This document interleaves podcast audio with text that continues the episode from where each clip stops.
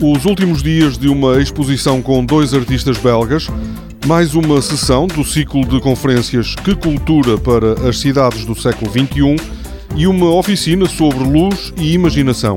São temas do Magazine de Serralves desta semana.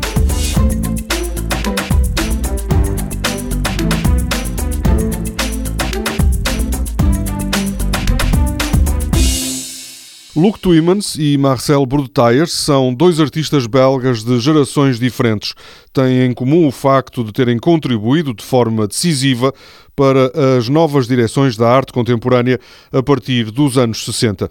Marcel Brudetayers escreveu poesia até aos 40 anos e nos 12 seguintes, até à sua morte, dedicou-se às artes visuais, aliando sentido de humor, poesia e irreverência.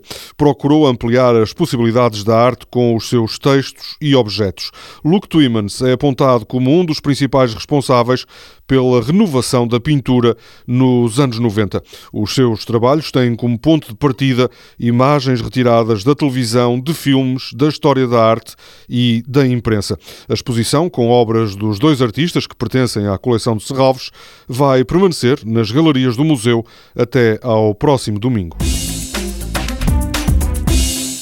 Luzes, Caixas, Imaginação. É o título da oficina do próximo domingo no Lagar da Quinta de Serralves.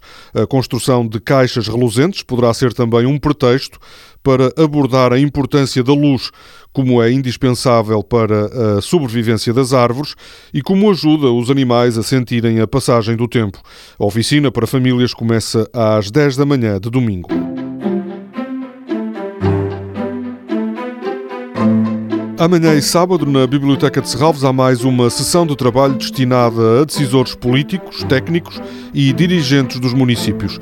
Desta vez, a sessão incluída no ciclo Que Cultura para o século XXI tem como tema a cultura, educação e participação. Entre os oradores estão João Serra, professor universitário e ex-presidente da Fundação Cidade de Guimarães, o coreógrafo Rui Horta e a coordenadora do Serviço Educativo de Serralves, Denise Paulini. Toda a programação pode ser consultada em serralves.pt ou na página da Fundação no Facebook. Este programa pode também ser ouvido em podcast.